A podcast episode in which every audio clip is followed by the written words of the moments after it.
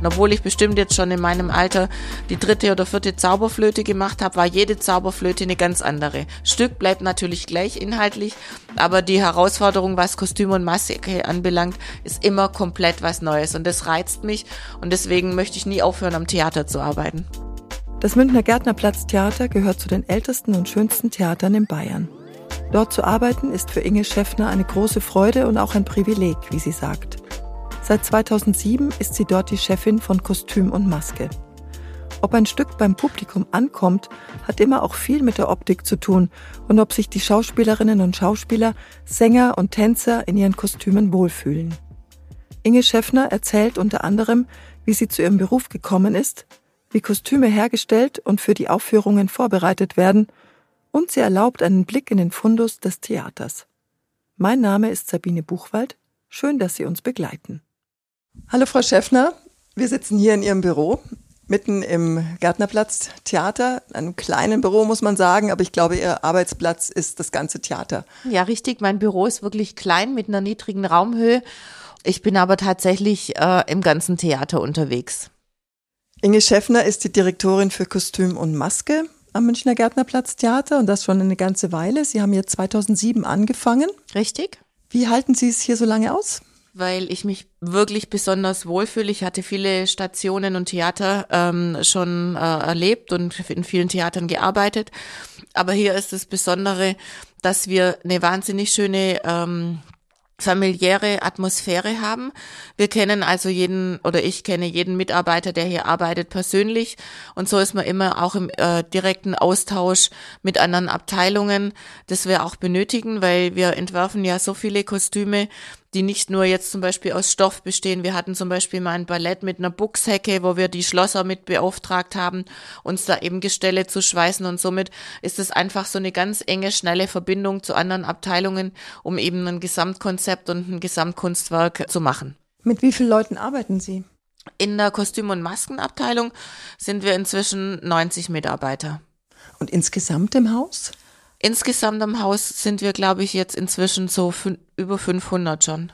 Und die, Ihr engerer Kreis sind 90 Mitarbeiter, die Sie alle kennen und alle Stärken kennen mhm. und Sie koordinieren. Mhm, genau, die Kostüm- und Maskenabteilung besteht aus drei Produktionsleitern. Dann habe ich jemand eben für Büro und Buchhaltung und das ist jetzt so der allerengste Kreis und dann geht's weiter zu den Gewandmeistern, zwei Damengewandmeister, zwei Herrengewandmeister mit jeweils Abteilung, ein Garderobenmeister mit Stellvertretung, eine Maskenchefin. Und das Tolle ist, dass wir hier noch eine eigene Schuhmacherabteilung haben, auch mit einer Auszubildenden. Und es ist wirklich ein Luxus inzwischen, eine eigene Schuhmacherabteilung zu haben die wirklich mit Schuhe selber anfertigen, Brustpanzer machen, historische Falkenhandschuhe nach Bedarf machen, Stelzen machen, großartig. Das Theater ist eigentlich ein, ein Luxus, muss man so sagen, dass das alles noch produziert wird. Das ist fantastisch. Mhm. Das ist auch das, was mich mein Leben lang immer am Theater gehalten hat und ich nie zum Film wollte. In jeder Produktion tauchen wir ja geistig in eine andere Welt ein, in eine andere Zeit ein und beschäftigen uns einfach mit diesen Dingen, wie hat's da ausgesehen oder wie ist die Interpretation jetzt.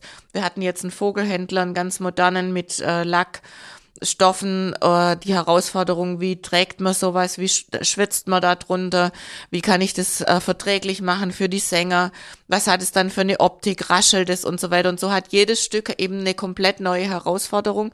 Und das ist für mich wichtig, das hält mich am Leben, das finde ich einfach so prickelnd, erfrischend immer wieder komplett neue Herausforderungen zu haben, nie zweimal das Gleiche zu machen. Obwohl ich bestimmt jetzt schon in meinem Alter die dritte oder vierte Zauberflöte gemacht habe, war jede Zauberflöte eine ganz andere. Stück bleibt natürlich gleich inhaltlich, aber die Herausforderung, was Kostüm und Maske anbelangt, ist immer komplett was Neues und das reizt mich und deswegen möchte ich nie aufhören, am Theater zu arbeiten. Wie sind Sie denn zu diesem Beruf gekommen? Sie haben Schneiderin mal gelernt mhm. und dann ging es immer weiter. Und dann ging es immer weiter, richtig. Ich war immer fasziniert eben äh, von einem Material, das man einfach so in der Hand hält und danach hat man was, was dreidimensional ist. Dann hatte ich die große Gelegenheit, bei einer wirklichen Haute Couture Schneiderin das richtige Handwerk zu erlernen und habe mich dann halt immer weitergebildet mit Meisterschule, Bachelor. Habe dann wirklich, hatte auch wieder das Glück, dass ich äh, sofort am ähm, Staatstheater Stuttgart assistieren durfte, da die großen Regisseure und Kostüme Kostümbildner kennenlernen durfte, die dann mein Leben immer weiter geprägt haben. Aber für Sie war immer klar, dass Sie zum Theater möchten? Mhm. Ja, Warum? immer weil mich eben immer schon fasziniert hat, eben dieses Eintauchen in andere Welten. Und ich hatte zum Beispiel, das ist so eine ganz nette Episode, ich hatte als Kind schon, wir hatten zum Beispiel nie einen Fernseher weil meine Eltern das nie mochten. Als Kind war das nicht so prickelnd, aber inzwischen natürlich. Und somit haben wir uns immer mit allen Dingen beschäftigt. Ich habe immer wahnsinnig viele Langspielplatten gehabt in, als Kind, unter anderem der Teufel mit den drei goldenen Haaren. Und wo ich dann als äh, junger Mensch in Staatstheater Stuttgart, als meine erste Assistenz kam, war das Stück Romeo und Julia. Und ich hörte diese Stimme von dem äh, Mercutio und ich war sofort so fasziniert. Und dann war das eben der Sprecher, der damals die, den Teufel mit den drei goldenen Haaren gesprochen gesprochen hat. Und dann hat sich der Kreis so geschlossen für mich und ich war so zu Hause immer. Ich, für mich kam gar kein Gedanke, was anderes je zu machen. Wie schön, das geht nicht allen so. Ja. Aber wenn man für was brennt, dann mhm. bleibt man natürlich auch dabei. Wenn wir vielleicht mal über Theater an sich sprechen, das Gärtnerplatz-Theater hat eine sehr hohe Auslastung, hatte im vergangenen Jahr 94 Prozent. Das heißt, die Karten werden verkauft, die Leute kommen wieder, jetzt auch nach Corona. Nichtsdestotrotz ist es ja schon eine Herausforderung, auch junge Menschen wieder fürs Theater zu begeistern. Nee, ich denke mir, natürlich gehen wir auch mit dem ähm, Zeitgeist. Es sind zum Beispiel viele Sachen jetzt Videoprojektionen oder gerade beim Tanz, wo sich alles weiterentwickelt, was natürlich jetzt oft nicht mehr das klassische Ballett ist, sondern moderner Tanz, aber trotzdem immer noch wieder was Klassisches dabei ist. Und ich denke mir, auch die Auswahl der, der Stücke.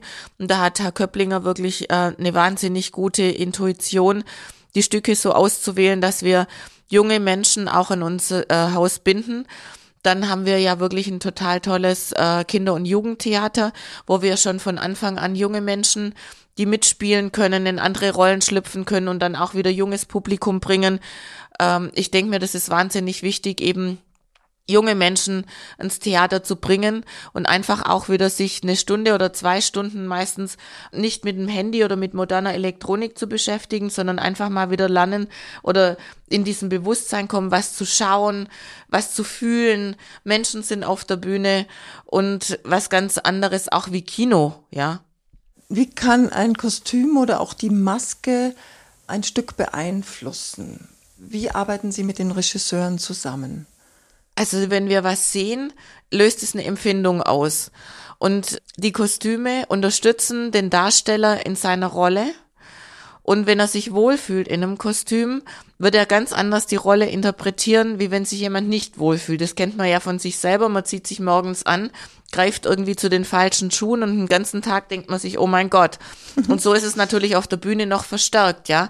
Wir unterstützen die Darsteller in ihrer Art zu performen mit den Kostümen. Und was hat sich da in den vergangenen Jahrzehnten oder Jahren geändert?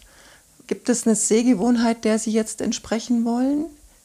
Auch hier am Haus? Sie sind ja eben schon sehr lange hier. Also was sich verändert hat zum Teil sind natürlich äh, Materialien.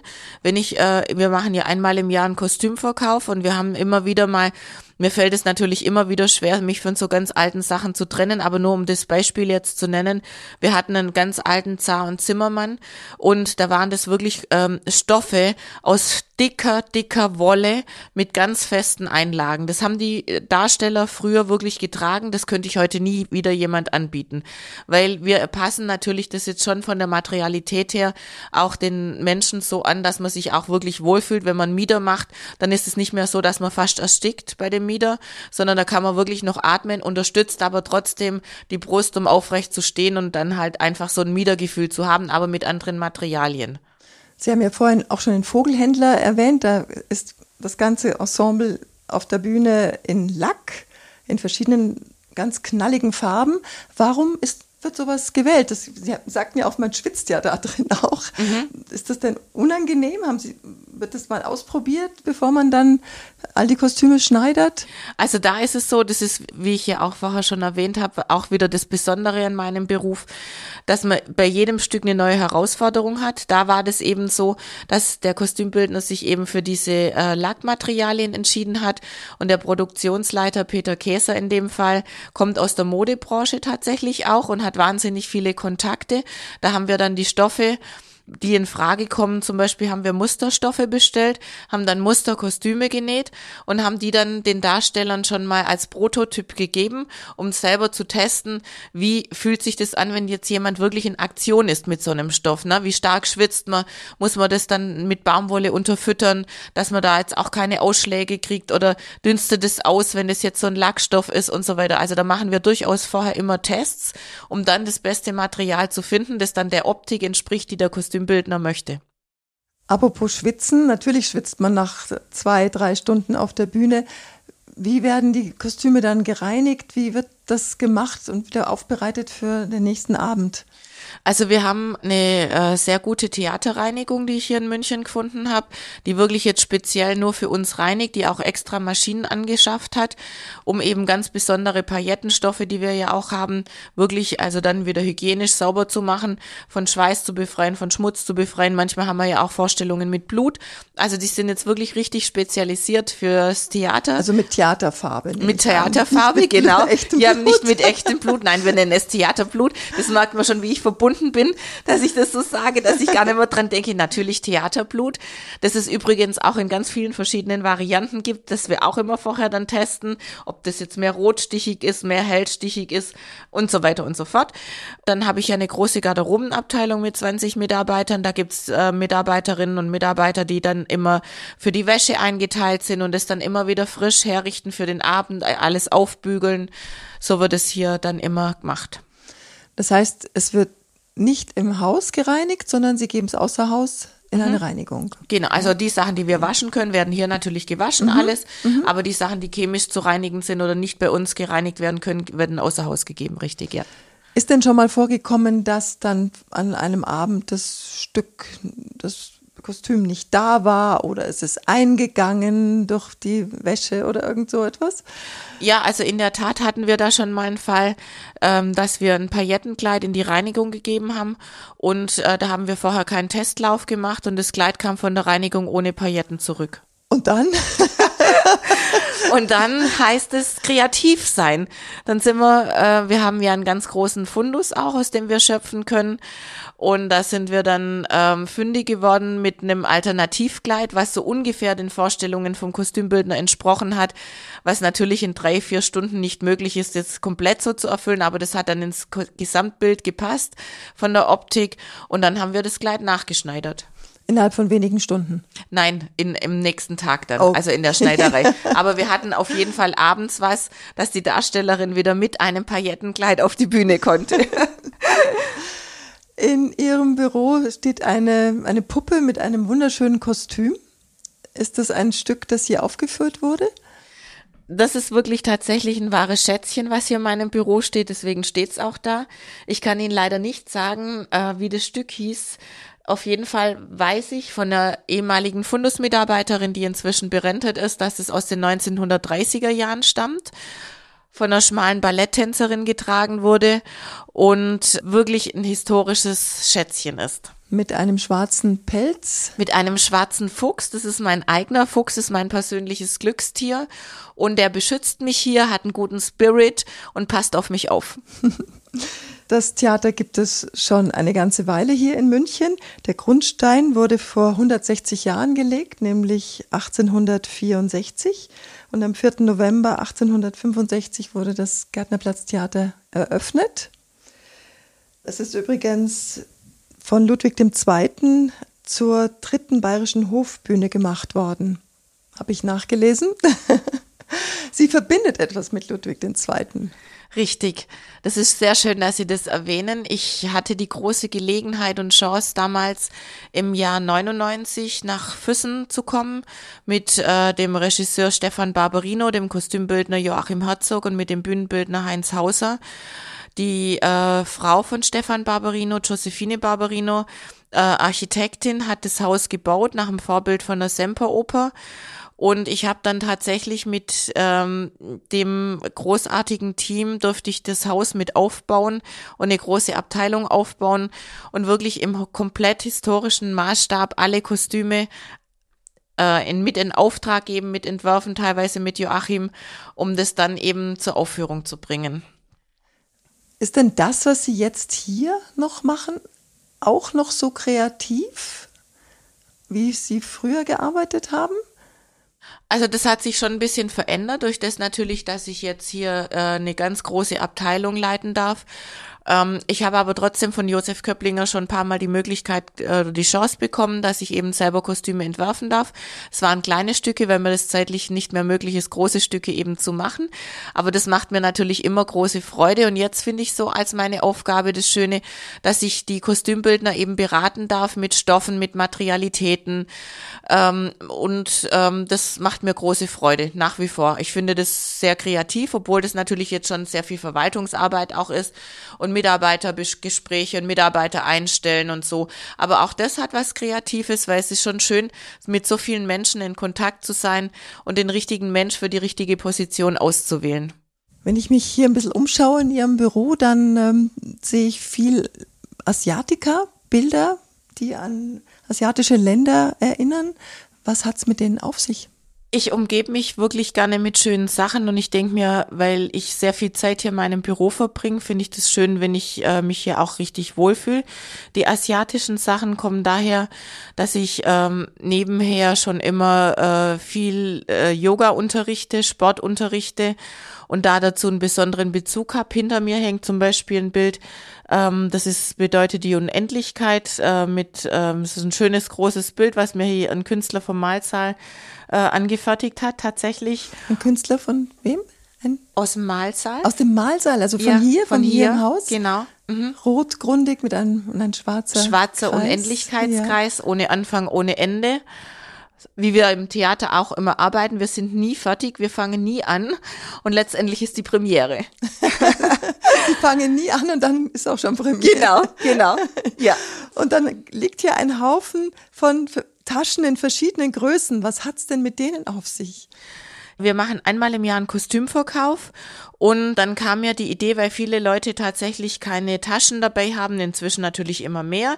Aber wir haben ja diese wunderschönen Ankündigungsplakate immer vor unserem Haus hängen und ähm, das ist ein Material wie LKW-Plane, so vergleichbar. Und dann dachte ich mir, das wäre doch toll, wenn wir das jetzt recyceln und schöne Taschen daraus machen. Große Taschen, kleine Tasche, iPad-Hüllen, iPhone-Taschen, ähm, Kosmetiktäschchen, kleine Portemonnaies.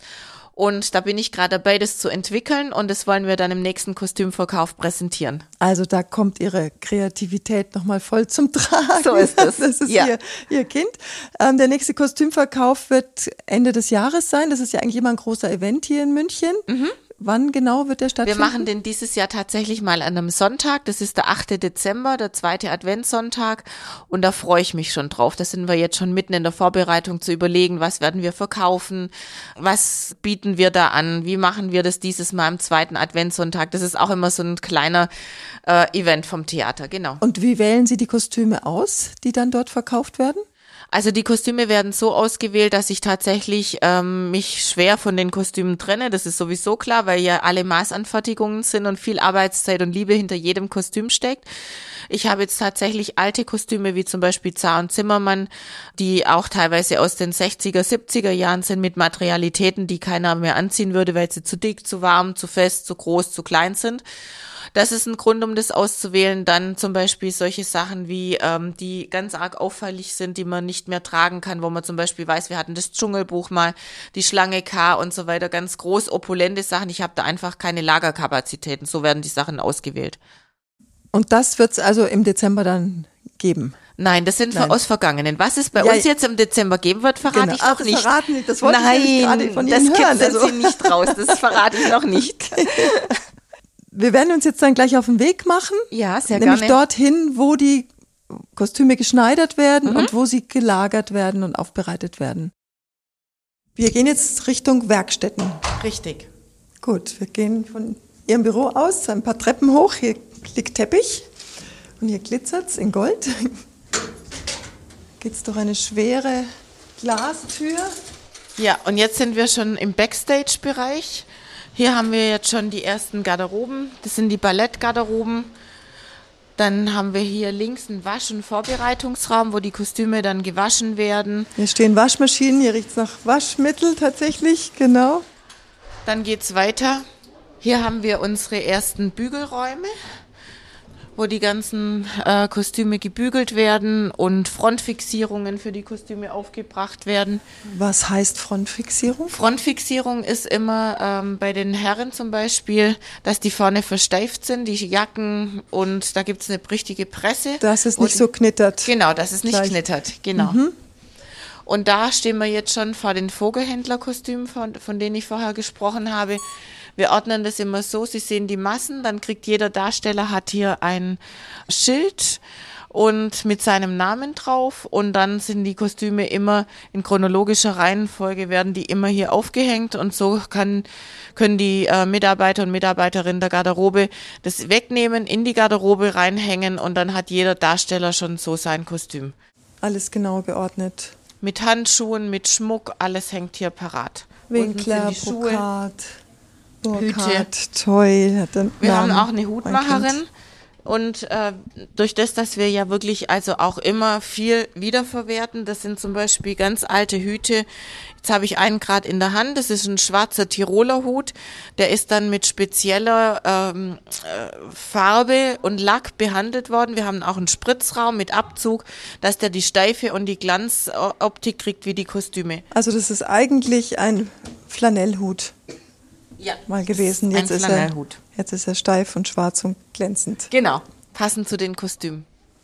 Dann schauen wir weiter. Oh, hier sind ganz viele Nähmaschinen. Genau, jetzt sind wir hier in der Herrenschneiderei und hier wird nach klassischem Handwerk eben gearbeitet. Wir haben große Arbeitstische, Industrienähmaschinen und ähm, hier haben wir jetzt ein schönes Modell. Sie sehen, es wird hier handwerklich gearbeitet. Das ist die Frontfixierung, von der ich vorher gesprochen habe. Mhm. Das heißt, es wird noch gesteppt. Es wird noch, ja, alles mit der Hand genäht. Alles mit Hand genäht, ja. natürlich auch mit der Nähmaschine. Aber die Grundsachen, um das individuell für jeden Darsteller eben anzupassen, ist es notwendig, handwerklich zu verarbeiten, mit natürlich einem Mix aus auch industrieller Verarbeitung, weil wir die Zeit gar nicht mehr haben, alles ganz handwerklich zu verarbeiten. Zum Beispiel Le Miserable es sind über 3000 Kostümteile und Kostüme. Und da kann man sich vorstellen, natürlich ist es ein altes Stück, äh, wo viel aus dem Fundus kam, wo viel dann auch noch in einem Spritzraum verbrannt wurde, auf alt gemacht wurde, mhm, eben, dass es mhm. der Zeit auch entspricht. Aber grundsätzlich muss alles anprobiert werden. Also Les Miserables ist eine, eine Großproduktion, die ja auch in die Schweiz exportiert wurde. Richtig. Wie macht man das denn? Jede Produktion, auch diese hatte eine spezielle Herausforderung. Da war die Herausforderung eben, dass wir die Kostüme hier in München produzieren und in der Schweiz zur Premiere kommen in St. Gallen. Und das heißt, dass praktisch der Chor von der Schweiz war und äh, wir dann praktisch die Chormenschen, die sind zu uns gekommen, haben hier die Anproben in München gemacht. Wir haben die Kostüme dann äh, in die Schweiz gebracht zu Anproben wieder. Das war ein ewiges mhm. Hin und Her, um eben die Produktion so stattfinden zu lassen. Und das ging einwandfrei durch den Zoll? Wir haben dann, das ist auch immer wieder was Neues, ein Carnet erstellt. Das heißt, äh, Zollpapiere mussten wir uns auch einarbeiten, wie sowas gemacht mhm. wird. Aber auch das ist eine Herausforderung, wo man dann einfach weiß, okay, jetzt habe ich wieder ein Stückchen dazugelernt. Wie geht es, eine, ein Carnet zu erstellen zum Beispiel? Ja, genau. Äh, wie viel Kostümteile hat denn eine normale Produktion? Also eine normale Produktion, wie jetzt zum Beispiel äh, der Vogelhändler, würde ich mal sagen, das sind so 1000 Kostümteile insgesamt. Ist ja auch schon eine Hausnummer. Ja, genau, also mit allem Schuhen, Strümpfen, Schmuck, äh, Hüte, so. Und das muss immer alles in Ordnung sein, wieder auffindbar sein natürlich. Mhm. Gibt es denn eine Geschichte, die Sie uns erzählen könnten, wo das mal nicht so gut funktioniert hat? Es ist natürlich so, durch das, dass wir ja auch ähm, wenn Produktionen jetzt außer Haus gehen und dann zurückkommen, äh, muss das alles immer kontrolliert werden. Und bei der Masse an Kostümen ist es schon mal passiert, dass zum Beispiel von einem Hauptdarsteller ein Ledermantel, den wir ausgeliehen hatten, äh, von einem anderen Theater, weil das ein Stück war aus der ähm, 30er, 40er Jahren, da hatten wir das eben nicht aus dieser Zeit in der Menge da. Und ähm, dann hat, hatten wir tatsächlich nicht mehr bedacht, von welcher Produ äh, von welchem Haus der Ausleih kam und dann ähm, war der Mantel plötzlich nicht da. Aber wir finden dann immer eine Lösung. Das ist ja das Tolle an unserem Team, dass wir immer wirklich tatsächlich in Teamarbeit eine Lösung finden, um das abends ordentlich auf die Bühne zu bringen. Es ist jetzt fünf Uhr nachmittags und es ist hier niemand an den Nähmaschinen. Fangen die Leute schon so früh an? Ja, also die äh, Schneidereien tatsächlich, die fangen zwischen äh, 6.30 Uhr und 8.30 Uhr an zu arbeiten. Und dann können die, haben die auch die Möglichkeit, weil wir ja ganz modern sind, zu gleiten, sich die Arbeitszeiten so dann einzuteilen. Und heute sieht so aus, wie wenn schon alle, äh, also die Garderoben arbeiten natürlich jetzt, weil wir ja Vorstellungen heute Abend haben. Und ich glaube, in der Damenschneiderei, wo wir auch kurz reinspickeln können, da höre ich noch die Nähmaschinen rattern. Dann schauen wir mal. Hallo. Hallo. Hier rattern die Nähmaschinen noch. Also hier sind wir jetzt auf jeden Fall bei den Damen. In der Damenschneiderei, das Pendant zur Herrenschneiderei. Und hier glitzert es ja auch schon schön. Hier haben wir dann noch die beiden Gewandmeister, Christiane Heilmann für die Damengewandmeister und die Stefanie Block für die Herrengewandmeister. Und die Stefanie hat jetzt gerade ein großes Paket von der Post abgeholt. Und was Sie da sehen, das ist ähm, ein Plissé. Wir haben das außer Haus gegeben. Das wird für die neue Ballettproduktion Troja. Mhm. Der Kostümbildner entwirft auch ganz viele äh, Modenschauen, ist ein ganz großer Designer. Und ähm, das wird jetzt ein bisschen rascheln. Und ähm, jetzt ist es so, dass praktisch das Papier sieht schon so aus, wie wahrscheinlich das Innenleben ist. Und da haben wir diese Plissés. Das heißt, die ah. Stoffe werden außer Haus gegeben. Das können wir hier selber nicht anfertigen. Und dann eben dauerhaft in diese Falten gelegt, wie sich der Kostümbildner das gewünscht hat. Und dann es bleibt es dauerhaft hier drin. Das, das gibt schwingt wunderschön. Schwingt ja. wunderschön, ist auch ein schönes Material aus äh, Crepe de Chine. Sie sind Und glücklich darüber, ich bin glücklich darüber, genau. Ich bin glücklich darüber. Das ja. wird gut. Und muss denn abends dann vor der Produktion wieder jemand von Ihnen hier sein? Um für Notfälle da zu sein, wenn mal schnell was genäht werden muss oder so, wenn was reißt auf der Bühne? Oder also das ist so, das? dass die Garderobenabteilung äh, besteht auch aus 20 Mitarbeitern. Das sind hauptsächlich gelernte Schneider auch eben, die ich einstelle, eben aus diesem Grund, mhm. dass die dafür da sind, wenn was reißt auf der Bühne und es nähen können. Die sind eigentlich immer vor Ort. Von den Werkstätten selten und bei den Proben abends ist immer, also wenn wir erste Hauptprobe haben, zweite Hauptprobe und Generalprobe sind die Gewandmeister Meister auch dabei. Mhm. Und wo sind denn die meisten Kostüme aufbewahrt? Also die meisten Kostüme, die wir in Vorstellungen haben, sind un bei uns unten hier im Haus aufbewahrt. Das heißt, OR nennen wir das, Orchesterebene. Mhm. Und durch das, dass wir ja hier begrenzten Platz haben, wir sind ja in der Innenstadt, lagern wir immer nur im Haus die Kostüme, die zwei, drei Kostüme, die ähm, praktisch in der nächsten Zeit kommen. Wenn eine Vorstellung länger nicht gespielt wird, dann bringen wir die ganzen Kostüme mit einem großen LKW mit Sattelschlepper nach Poing. Da haben wir ein weiteres Lager und da sind die dann gelagert sozusagen. Und mhm. dann wird es, die Kostüme wie die Bühnenbild, wird immer hin und her gefahren. Vielleicht haben Sie ja einen Tipp, aber was macht man gegen Motten? Das dürfte ja auch ähm, bei den Kostümen ein Problem sein. Ja, natürlich ist das ein Problem. Das ist die Hygiene in erster Linie. Und natürlich ist es so, wir haben einen professionellen ähm, Schädlingsbekämpfer. Ähm, der kommt bei uns tatsächlich viermal im Jahr kontrolliert alles, mhm. hängt Mottenfallen auf und weil ich möchte nicht, es gibt natürlich auch die chemische Keule, in der man alles chemisch ausräuchert, das möchte ich nicht, weil das in den Kostümen hängt und deswegen sorge ich lieber vor, dass es gar keinen Mottenbefall gibt und wenn ein ja. kleiner Mottenbefall ist, am Anfang kriegt man das super schnell auch ohne große Chemiekeule in den Griff. So, wir sind jetzt OR. OR heißt es, genau. OR heißt praktisch äh, auf Orchesterebene. Also hier hängen ganz, ganz viele verschiedene Kleider und es gibt Plastikbehälter mit Aufschriften, Jacken, grau, Pullover bunt gemustert, Jacken bunt gemustert, Strickjacken, toll. Also alles sehr gut sortiert offensichtlich.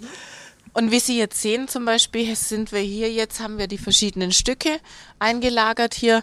Das ist zum Beispiel die Fledermaus Herren Solo. Das hängt, hier hängen alle Kostüme, die die Herren Solisten anhaben. Und da ist es auch so, wie oben, was ich beschrieben habe, mit den Reitern, so heißt das hier. Das sind Pappkartons, die eben eine kleine Aussparung haben, die man auf die Stangen draufhängt mit dem jeweiligen Namen von dem Darsteller.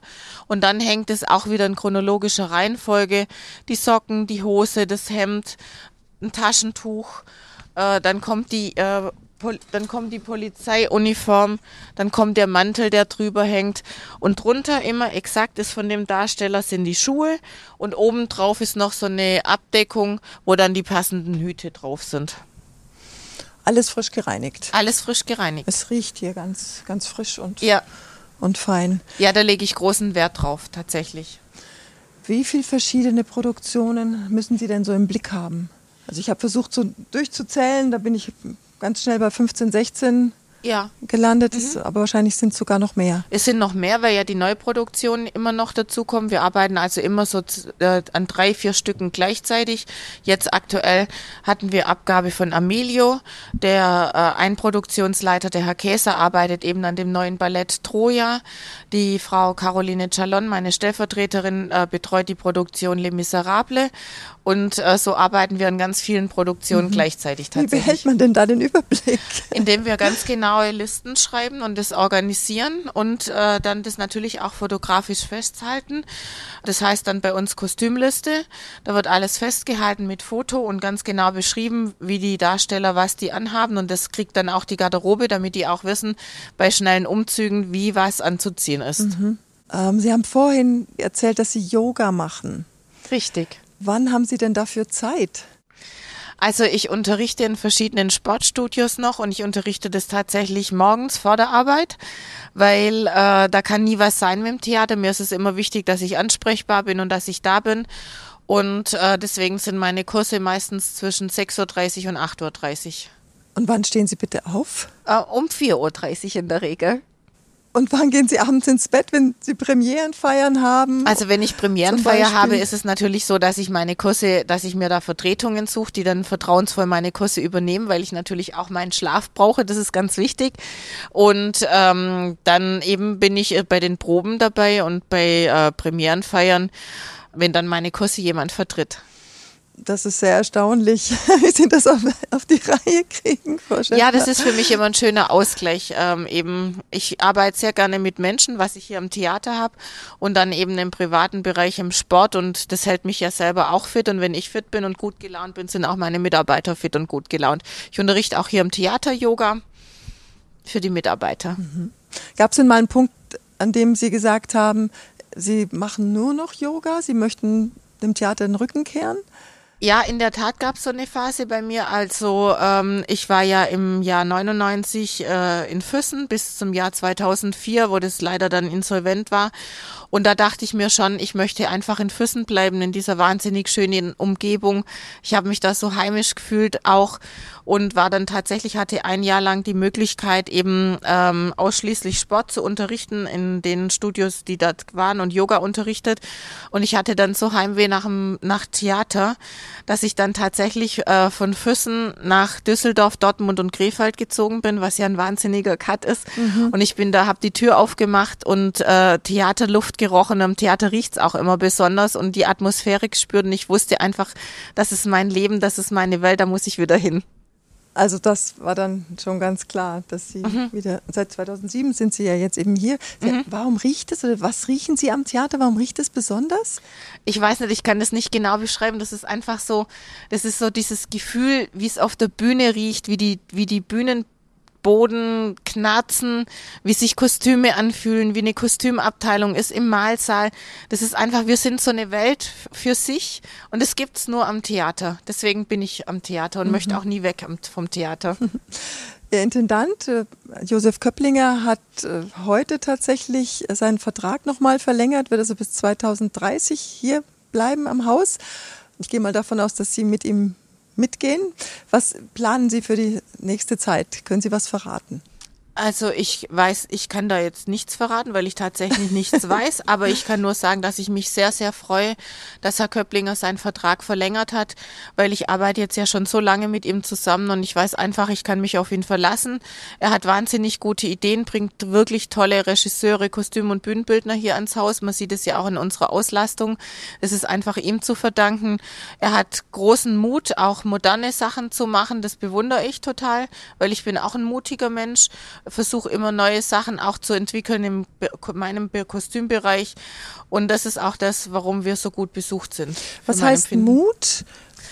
Mut heißt, für, also in, was, was ich jetzt so empfinde für seinen Bereich, ist es einfach, dass er äh, sich halt auch traut, Stücke hierher zu bringen, die vielleicht ein bisschen gewagter sind oder mit der Ausstattung jetzt Vogelhändler, mit dem Lacksachen. Er hatte einfach wirklich auch so ein gutes Gefühl, was so Zeitgeist ist. Und was heißt Mut in Ihrem Fall? Für die Kostüme, für die Maske?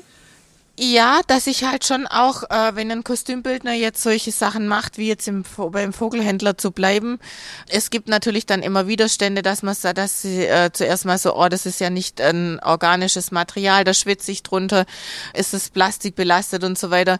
Und da versuche ich dann schon irgendwie so mit Überzeugung, wenn ich da dahinter stehe und das natürlich auch alles recherchiert habe, dass es dann auch wirklich so umgesetzt wird, dass sich die Darsteller wohlfühlen. Oder einfach auch mal ganz neue Sachen auszuprobieren. Also jetzt jetzt, wo wir umgezogen sind zum Beispiel, dass wir halt mal die Maschinen anders stellen, also was die Schneidereien anbelangt, um eben auch eine Flexibilität bei den Mitarbeitern zu haben, weil wir wissen ja, Menschen sind in der Regel gewohnheitsorientiert und dass man dann sagt, okay, ich äh, entwickle einfach mal ein neues System, indem ich einfach mal jetzt anders platziere oder neue Möglichkeiten gebe zu Weiterbildungen und so weiter, weil das finde ich ganz schön, wenn auch die Mitarbeiterbindung so ist, dass sie das genauso empfinden wie ich, gerne hier zu sein und sich auch privilegiert fühlen, so einen schönen Arbeitsplatz zu haben. Mitten in der Stadt? Mitten in der Stadt. Was bedeutet das für Sie, hier mitten in der Stadt zu arbeiten? Durch das, dass ich in Nymphenburg wohne, muss ich sagen, ist es für mich natürlich auch ein weiterer Luxus, in die Stadt zu kommen, im schönen Nymphenburg zu wohnen. Und ich liebe es einfach so im Puls der Zeit zu sein. Ich finde es großartig. Wo trifft man Sie beim Mittagessen an? Also ich bin tatsächlich so, dass ich mir immer selber was koche und dann in der Mittagszeit tatsächlich wirklich so für mich bin, Kraft sammel, Kraft tanke und ansonsten gehe ich auch gern raus. Hier haben wir wahnsinnig viele schöne Lokale oder ich bin natürlich auch gern in unserer Kantine, die ja jetzt auch neu übernommen wurde und fantastisch kocht auch. Also ähm, wenn das Wetter jetzt dann wieder schöner wird im Sommer, wenn es wieder warm wird, die Sonne scheint, dann trifft man sich vielleicht auch am Gärtnerplatz. Absolut. An genau. unter ja. den Blumen. Genau. Vielen Dank, Frau Schäffner. Ich danke Ihnen. Das war ein sehr schönes Alles Interview. Gute. Es hat mich sehr gefreut. Vielen Dank für die Zeit. Das war Inge Schäffner, die Direktorin von Kostüm und Maske am Münchner Gärtnerplatztheater. Alle 14 Tage erscheint eine neue Folge unseres Podcasts München persönlich. Die bereits veröffentlichten Folgen können Sie über sz.de-podcast abrufen. Vielen Dank fürs Zuhören. Bis zum nächsten Mal.